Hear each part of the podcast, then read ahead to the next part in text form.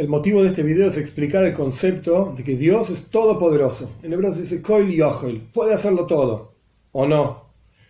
Y básicamente tenemos dos perspectivas dentro de los sabios del pueblo judío. Por un lado está el Razak, el Sadia Goen, el Rambam, Itzhak Abarbanel, el Sefer Ikrim, diferentes personajes filósofos de la, historia del pueblo judío, gigantes de la Torá, que ellos planteaban la idea de que si bien Dios es Koil Yochel, es todopoderoso, sin embargo, hay ciertas cosas que no puede hacer.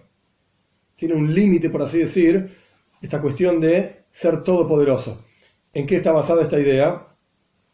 Ellos plantean el concepto de que una persona, por ejemplo, no puede estar a la vez montado sobre un caballo y no montado.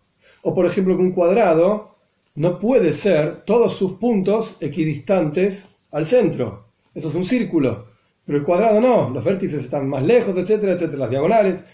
Estas dos cosas a la vez no pueden ocurrir, son opuestos. O el ejemplo dado en el Talmud, pila ocupa de Magta, un elefante que pase por el ojo de una aguja sin hacer el ojo de la aguja más grande ni el elefante más chico. El elefante tal y cual es, el ojo de la aguja tal y cual es, y que uno pase dentro del otro. Estas cosas son imposibles.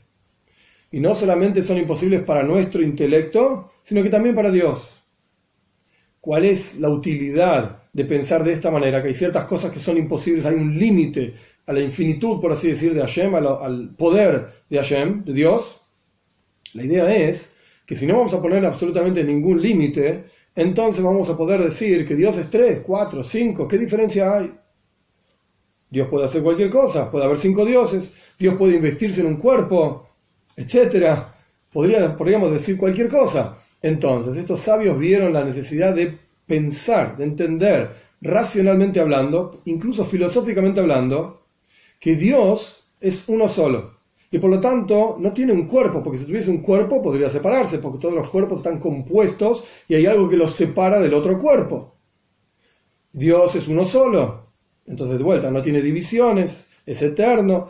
Diferentes cuestiones que llevaban a la explicación del judaísmo en forma racional, a los fundamentos de la Torá en forma totalmente racional, porque la época lo necesitaba, la gente estaba alejándose del judaísmo tras las diferentes filosofías y pensamientos, del ser humano. Entonces, nuestros sabios plantearon esta idea de que hay ciertos límites que le ponemos al hecho de que Dios es todopoderoso. Por ejemplo, de vuelta, esta cuestión de que es indivisible, no tiene cuerpo, no tiene forma, etc.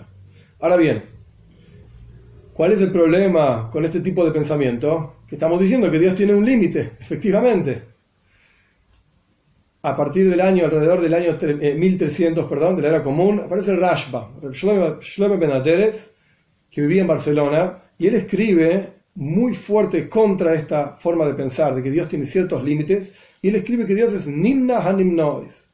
No hay nada que le sea imposible a Dios. Incluso aquello que desafía nuestra forma de entender las cosas, nuestro propio intelecto, para Dios es posible. ¿Por qué el Rashba estaba tan en contra de esta cuestión de la filosofía?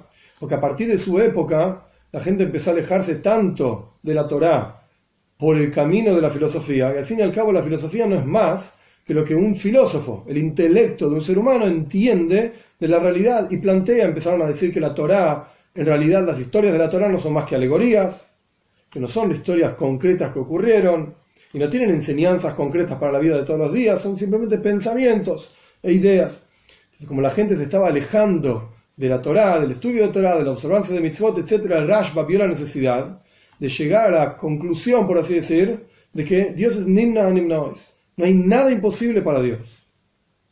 Ahora bien, si vamos a llegar a la idea de que no hay nada imposible para Dios, entonces vamos a estar en otro problema. ¿En qué creemos? De acuerdo a la opinión anterior, pues la fe es algo, por así decir, limitado y específico. Dios es uno, no tiene partes, no tiene cuerpo, indivisible, eterno, etcétera, etcétera.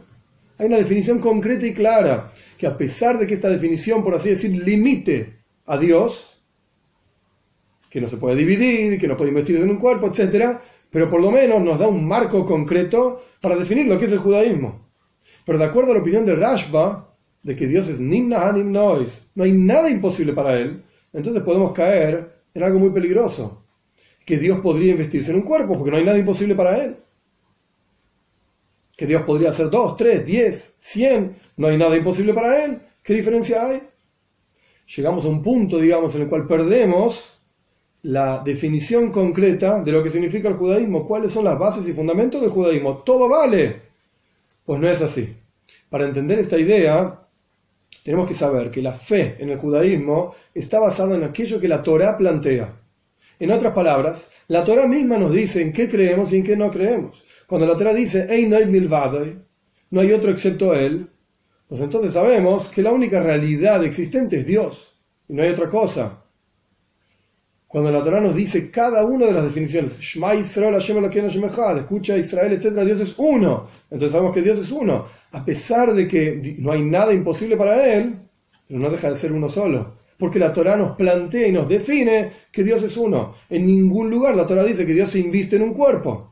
Todo lo contrario, lo dice Asuniti, no hagan nada que se parezca, a ninguna imagen quiero decir, que se parezca y que piensen que tiene que ver conmigo, dice Dios. Entonces, las definiciones de la, emuna, de la fe, no van dadas por el intelecto como en la primera opinión, sino que van dadas por lo que la Torah dicta. Ahora bien, para entender esto un paso más en profundidad, el Rebbe explica que junto a la creación del mundo, del universo que nosotros conocemos, Dios crea las definiciones que para nosotros son normales, las cosas intelectuales normales. Por ejemplo, que el padre es mayor que el hijo. Es lógico en nuestro mundo intelectual que nosotros vivimos. Pero ¿por qué es lógico? Porque Dios creó la lógica junto con la creación del mundo. Dios creó la lógica de manera tal que una persona no puede estar montada y no montada al mismo tiempo. Dios creó la lógica de manera tal que un cuadrado, todos sus puntos, no son equidistantes al centro. Un círculo sí, un cuadrado no. Pero esto es válido solamente una vez que Dios creó esas definiciones de la lógica. Pero Él, Dios mismo, no está limitado a la creación que Él creó. Él no está limitado a que nosotros como seres humanos lo entendamos a Él como nos entendemos a nosotros y que le apliquemos a Él las definiciones y limitaciones que nosotros entendemos como lógicas.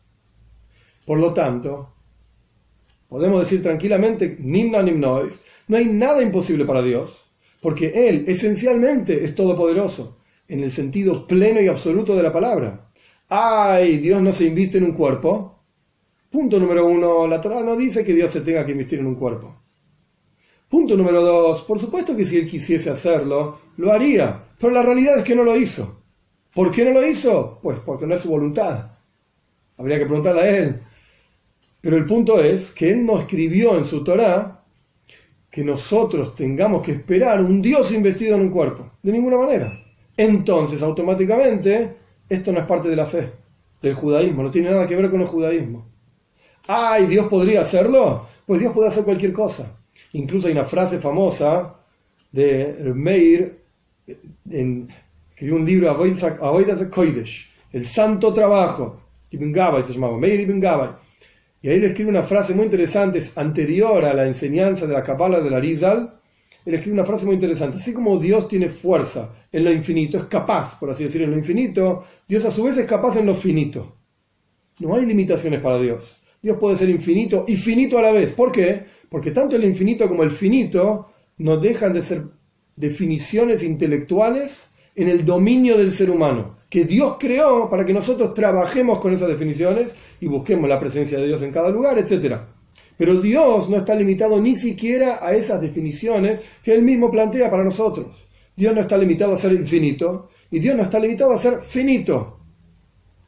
Y esto se expresa incluso en el servicio a Dios de cada uno de nosotros. Ni que hablar que el pensamiento hasídico sigue la opinión de Rashba, que Dios es totalmente, absolutamente, por así decir, todopoderoso, Nimno, no es nada que se lo ponga a él. Y por eso digo que esto se aplica también al servicio a Dios todos los días. Por un lado, se exige de nosotros Mesiris Nefesh, una entrega total a Dios, absoluta. Por el otro lado, se exige de nosotros, hay que cuidar la vida. Bueno, pero no hay que entregarse totalmente a Dios. Voy a saltar del décimo piso, me entrego a Dios. De ninguna manera, es un opuesto. Hay que cuidar la vida. Por un lado, se exige de nosotros que esperemos que Moshiach llegue en cada instante. Tu, tu salvación, Dios, esperamos todo el día. Pero entonces, si es así, ¿por qué voy a planear una reunión mañana, pasado mañana, un viaje dentro de una semana? ¿Qué viaje si viene Moshiach? Ya está, nos vamos. No, señor. uno tiene que planear su vida en forma concreta y correcta para aprovechar el tiempo de la mejor manera, etc. Pero en cada instante puede llegar Mashiach y anular totalmente esos planes. Son dos opuestos.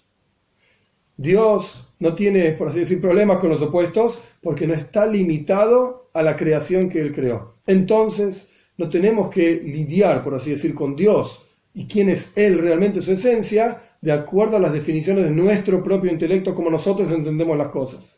En las palabras de un filósofo famoso también, ¿Dios puede crear una piedra que Él no pueda levantar? Sí, es todopoderoso, entonces Él puede levantar la piedra. Pero entonces no puede crear la piedra que Él no puede levantar. Y si la crea y no la puede levantar, entonces no es todopoderoso. Y si no la puede crear porque después no la puede levantar, entonces tampoco es todopoderoso. Y la respuesta jasídica es muy simple. Dios puede crear una piedra que Él no puede levantar y levantarla. A la vez, porque Dios no está limitado a las definiciones racionales e intelectuales, por así decir, filosóficas, que Él creó para que nosotros trabajemos con ellas. Son parte de lo que es el mundo y la creación y no tienen, por así decir, relación directa con la verdadera infinitud de Hashem, que es una infinitud que trasciende la infinitud propiamente dicha, siendo a su vez finitud. Que cada uno de nosotros tengamos el juz, el mérito de poder poner la cabeza en estas cosas, pensar y entender que no hay nada que nosotros podamos decir de Dios que lo limite a Él. Y a su vez, todo lo que podamos decir de Dios lo define a Él, porque al fin y al cabo, no hay otra cosa excepto Dios.